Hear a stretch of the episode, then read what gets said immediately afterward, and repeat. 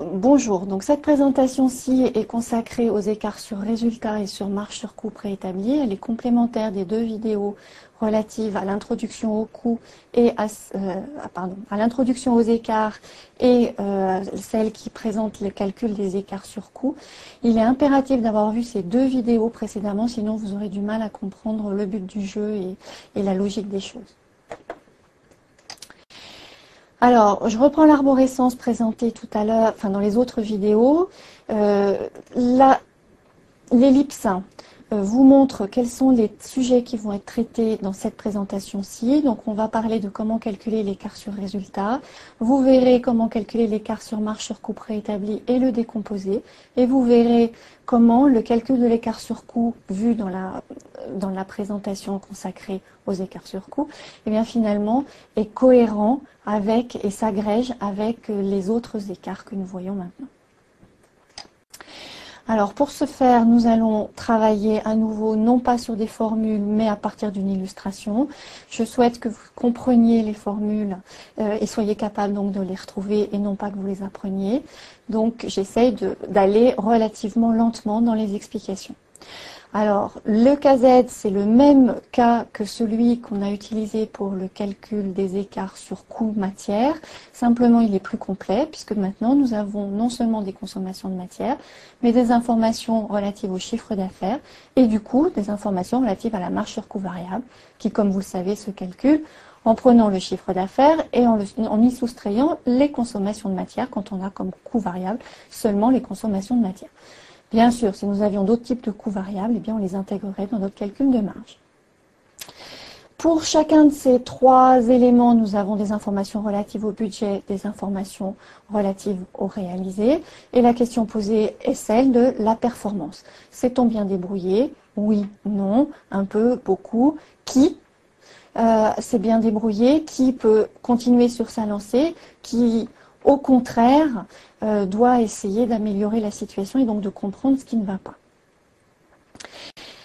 Alors, pour ce faire, la première étape, je voulais montrer dans l'arborescence, dans l'introduction sur le calcul des écarts, la première étape, c'est celle de l'écart sur résultat. Alors, l'écart sur résultat, quel est l'objectif? Eh bien, le but, c'est d'apprécier la performance globale de l'entreprise ou de la division, si on est au niveau d'une division.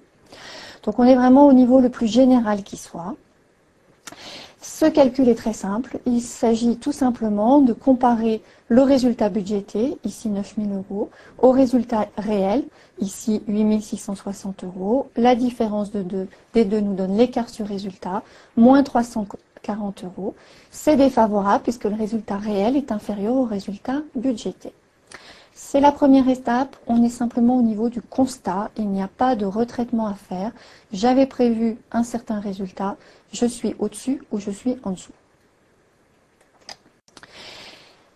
Cet écart sur résultat, il a pour une, de ses composantes, c'est l'écart sur marge sur coût préétabli. Alors c'est un nom bien barbare, mais vous comprendrez tout à l'heure pourquoi. On peut l'appeler autrement, selon les livres, selon les entreprises, vous trouverez d'autres appellations. C'est la seule qui nous paraisse ne pas prêter à confusion. Alors elle est un peu lourde, tant pis. Dans le cadre du module, on vous demande d'utiliser cette appellation-là. Euh, vous verrez pourquoi. Alors, quel est l'objectif? Que mesure À quoi sert l'écart sur marge sur coût préétabli Eh bien, il sert à apprécier la performance, cette fois-ci, des services commerciaux. Donc, dans le calcul de l'écart sur marge sur coût préétabli, on va faire en sorte que de mesurer, hein, finalement on va mesurer, la différence de résultats dus aux actions et aux décisions menées par les commerciaux et seulement la différence de résultats due à leurs actions à eux on va éviter toute autre source d'écart qui polluerait cette différence et qui ne nous permettrait pas de savoir ce qui est de leur responsabilité à eux. Alors comment euh, la calculer? Pour ça, je vous propose de d'abord regarder quel est le champ d'action des commerciaux. Si on reprend les informations dont nous disposons sur cet exemple, euh, j'ai noté simplement rajouter une colonne écart. On voit que le chiffre d'affaires est supérieur à ce qui était prévu de 2800 euros oui, les commerciaux sont directement responsables de cet écart. En termes de consommation de matière, on voit que les dépenses ont été supérieures à ce qui était prévu de plus 3140 euros. Les commerciaux en sont-ils responsables? Bah, pas pour ce qui concernerait, et c'est le cas ici, une différence sur le coût unitaire du kilo acheté, pas pour ce qui concernerait un problème de qualité euh, ou de formation de notre personnel, mais oui quand même pour une part, puisque les commerciaux ont vendu 1200 produits au lieu de 1000, il a donc dû fallu fabriquer 1200 produits au lieu de 1000, et donc forcément, puisque les consommations de matière sont des coûts variables, il a fallu consommer plus que ce qui était prévu. Donc pour une part, le fait que les consommations de matière soient supérieures à ce qui était prévu est de la responsabilité des commerciaux. Donc finalement, ce qui va nous intéresser dans l'écart sur marge sur coût préétabli, c'est de faire le solde de ces deux influences. Le fait que les commerciaux soient à l'origine d'un meilleur chiffre d'affaires que prévu, mais aussi la conséquence malheureusement négative d'un meilleur volume de vente, eh c'est euh, des charges variables plus importantes. Et ce qui nous intéresse, c'est bien sûr le solde des deux. Il est très important d'avoir ça en tête parce que ici, le chiffre d'affaires est supérieur avec un volume vendu supérieur et un prix inférieur à ce qui était prévu. Si notre euh, si ce choix, entre guillemets, le résultat de ces actions commerciales se soldait par une vente à perte, eh bien, le fait de regarder simplement ce qui se passe au niveau du chiffre d'affaires ne nous alerterait pas. On verrait un meilleur chiffre d'affaires que prévu. Et on ne se rendrait pas compte que la conséquence de ce chiffre d'affaires, ce sont des pertes. Donc, il est impératif de travailler au niveau de la marge et non pas seulement au niveau du chiffre d'affaires. Seulement en intégrant que, au niveau des coûts que ce qui est une source d'écart dont les commerciaux sont responsables. Alors j'espère que je suis assez claire. Si ce n'est pas le cas, j'espère que ça va s'éclaircir euh, grâce à la notion donc euh, de marge réelle sur coût préétabli et, et, à sa façon de le calculer. Donc la marge réelle sur coût préétabli, la définition que je vous propose d'en donner, c'est de dire que c'est la marge qui aurait été réalisée si les coûts s'étaient comportés comme prévu. Donc dans son calcul, on va annuler des problèmes de euh, gaspillage, des problèmes euh, de coûts d'achat différents de ce qui était prévu parce qu'ils ne sont pas du ressort des commerciaux. Par contre, les coûts variables s'adaptent au volume de vente, c'est normal, c'est du ressort des commerciaux et c'est ce qu'on appelle le comportement normal des coûts, le comportement prévu des coûts. Donc la marge réelle sur coût préétabli, c'est la marge qui aurait été réalisée si les coûts s'étaient comportés comme prévu, c'est-à-dire là en tenant bien compte de leur adaptation au volume d'activité.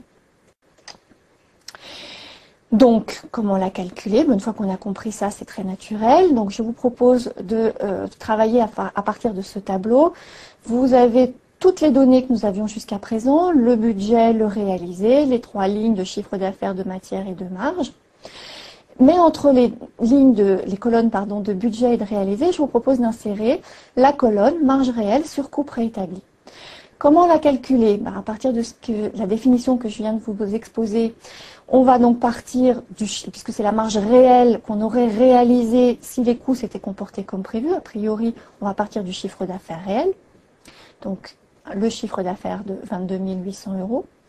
En ce qui concerne les coûts, par contre, on va partir sur une base budgétée, corrigée. Ça vous rappelle peut-être quelque chose, c'est le budget flexible de tout à l'heure, quand on travaillait sur les écarts sur coût.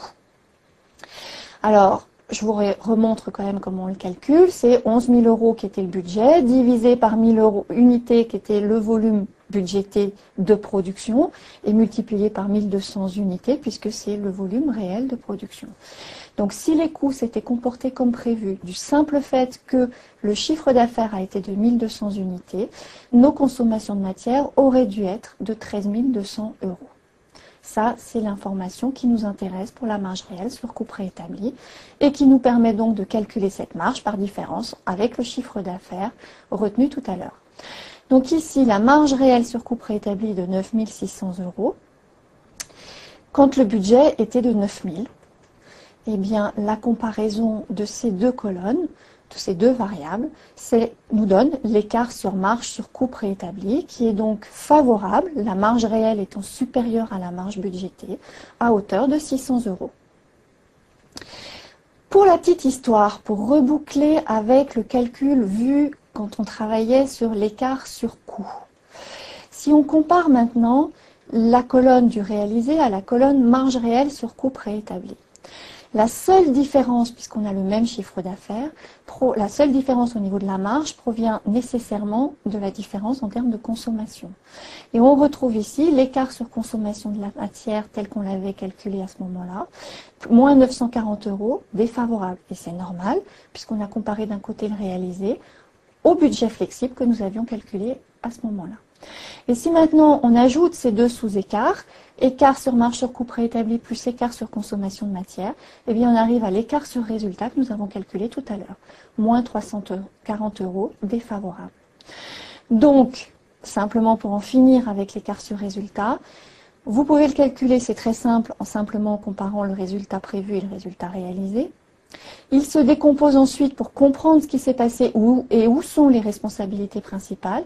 On va le décomposer en écart sur marge sur coût préétabli et là on a les responsabilités des commerciaux qui ici ont bien travaillé puisque cet écart est favorable.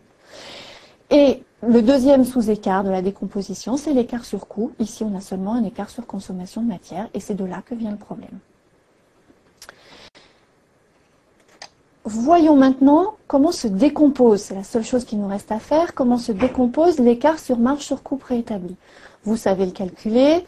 Je reprends les différents éléments que nous avons à notre disposition, mais en les formulant un petit peu différemment, puisque là, je ne les reprends pas sous forme de tableau.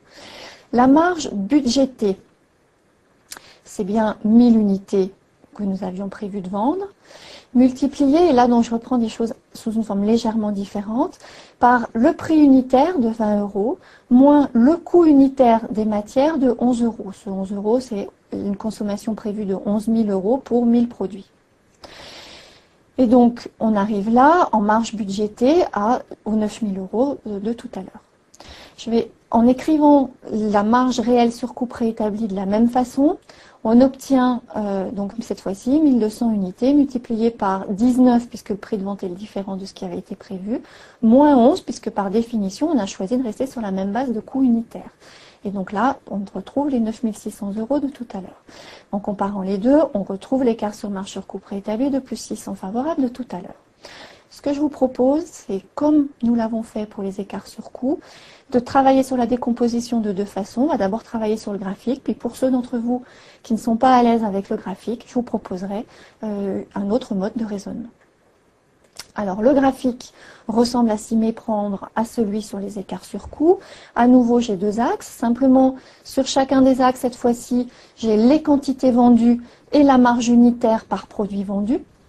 À nouveau, si je fais le produit de ces deux variables, j'obtiens une marge. C'est bien ce qui m'intéresse, représenter des marges pour pouvoir observer leurs écarts. Donc, je vais pouvoir représenter, euh, par exemple, d'abord la marge réelle, sur coût préétabli, bien sûr, avec un volume de 1200 unités et une marge unitaire de 8. Je vais représenter la marge budgétaire, enfin budgété, pardon, avec les quantités et le budget. À nouveau, je fais attention à bien respecter l'ordre de grandeur euh, des différentes variables. Et là, je vois apparaître deux sous-écarts. Alors, mon graphique n'a pas tout à fait la même allure que celui des écarts sur coût. Euh, il pourrait avoir la même allure, c'est simplement parce qu'ici, dans mon exemple, la marge budgétée est meilleure sur au niveau unitaire que ce qui est réalisé. Par contre, elle est moins bonne en termes de quantité. Si on avait une figure, euh, comme tout à l'heure, une situation où le réel est moins bon ou meilleur sur les deux variables, on retrouverait un graphique euh, ressemblant à ce que vous avez vu sur les écarts sur coût. Donc à nouveau, j'ai donc, euh, je vois les, les, rectangles, pardon, les parties qui ne sont pas communes au réel et au prévu. Mon premier Mon premier euh, sous-écart, c'est le premier rectangle qui ici apparaît euh, naturellement. C'est l'écart sur la marge unitaire. Je vais un peu vite sur la façon dont on le calcule parce qu'on retrouve ce avec quoi vous êtes familier maintenant, la surface du rectangle. Donc on fait la différence de, euh, marge unitaire, 8 moins 9, multiplié par la longueur ici, donc les quantités budgétées, multiplié par 1000, j'obtiens un écart de moins 1000. C'est défavorable puisque la marge prévue est supérieure à ce qu'on a été capable de faire. Vous voyez qu'il s'est inscrit sur le titre de ce sous-écart, écart sur marge unitaire, parce que c'est ce qui ressort du graphique. Mais j'ai aussi indiqué qu'on l'appelle, et en général c'est sous cette appellation qu'il est connu, écart sur prix de vente. Pourquoi? Ben, Vous voyez au-dessus, euh, dans, le, détail donné de la marge budgétée et de la marge réelle sur coût préétabli, vous voyez que les coûts unitaires sont identiques dans les deux cas. Et donc, si j'ai une différence de marge unitaire, elle provient forcément du prix de vente. Donc, l'écart sur marge unitaire est égal à l'écart sur prix de vente. Par contre, je vous mets en garde, faites bien attention. Un certain nombre d'étudiants retiennent qu'on s'intéresse au prix de vente et du coup mettent le prix de vente en tant qu'ordonnée dans le graphique. Et là, à ce moment-là, un prix de vente multiplié par une quantité vendue, ça les fait représenter un chiffre d'affaires et pas une marge. Donc là, il y a un souci. Donc il est important de bien avoir en tête que c'est la marge unitaire qui nous intéresse, parce que c'est la marge unitaire qui multipliée par les quantités nous permet de représenter la marge. Mais ensuite, vous pouvez l'appeler écart sur prix de vente si ça vous parle plus. Le deuxième sous-écart, c'est le deuxième rectangle, c'est l'écart sur quantité vendue. Pas de surprise, on fait la différence de quantité en multiplié par la marge réelle ici, donc plus 1600 euros. Favorable cette fois-ci puisqu'on a vendu plus que prévu. Si je fais la somme pour vérifier qu'il n'y a pas d'erreur, l'écart sur prix multiplié par l'écart sur me redonne bien exactement l'écart que nous voulions décomposer. Ça, c'est la première façon d'utiliser mon graphique. C'est moins naturel de le voir, mais comme nous l'avons vu sur le graphique présenté dans l'écart sur coût, il peut en fait être utilisé d'une deuxième façon, simplement en utilisant le petit carré là que vous venez de voir apparaître en pointillé. Et on va l'ajouter à l'écart numéro 1 comme à l'écart numéro 2.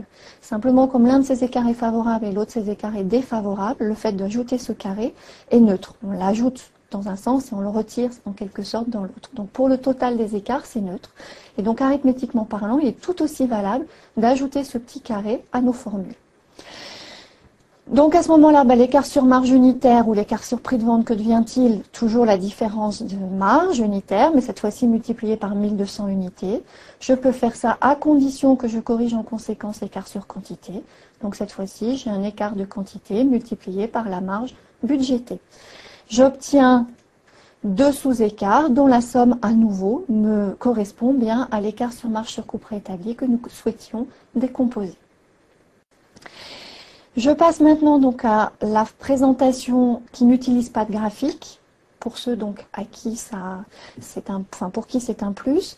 Le raisonnement sans graphique ressemble à s'y méprendre à celui sur les coûts. J'ai d'abord écrit ma marge budgétée sous la forme similaire à ce que je vous ai montré tout à l'heure.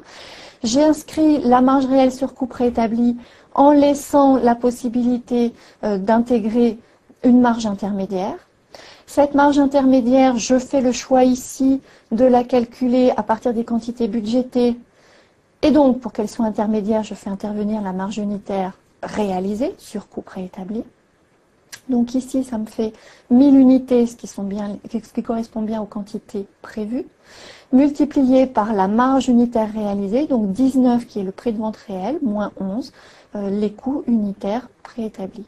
Et donc là, j'arrive à une marge intermédiaire de 8000 euros. Si je compare la marge budgétée à cette marge intermédiaire, la seule différence provient du prix de vente. J'ai donc un écart sur prix de vente de moins 1000 euros défavorable. Je retrouve bien sûr ce que j'avais trouvé tout à l'heure au travers des graphiques.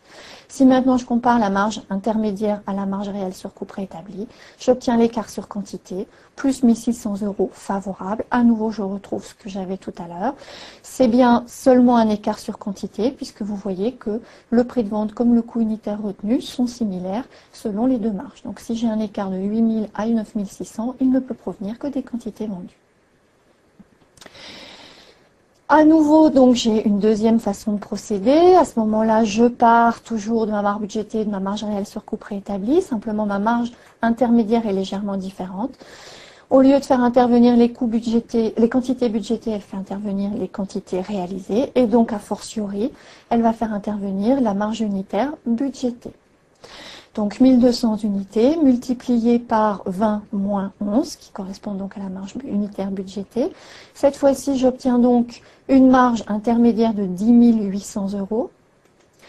La comparaison au budget, cette fois-ci, c'est l'écart sur quantité. Si vous regardez l'expression, la formule correspondant à chacune des marges, seules les quantités varient. Donc, je suis bien sur un écart sur quantité de plus 1800 euros favorable quand la deuxième comparaison, celle de la marge intermédiaire avec la marge réelle sur coût préétabli, donne l'écart sur prix de vente, moins 1200 euros, défavorable. À nouveau, on retrouve les formules que vous aviez euh, pu voir dans le, raisonnement avec les graphiques.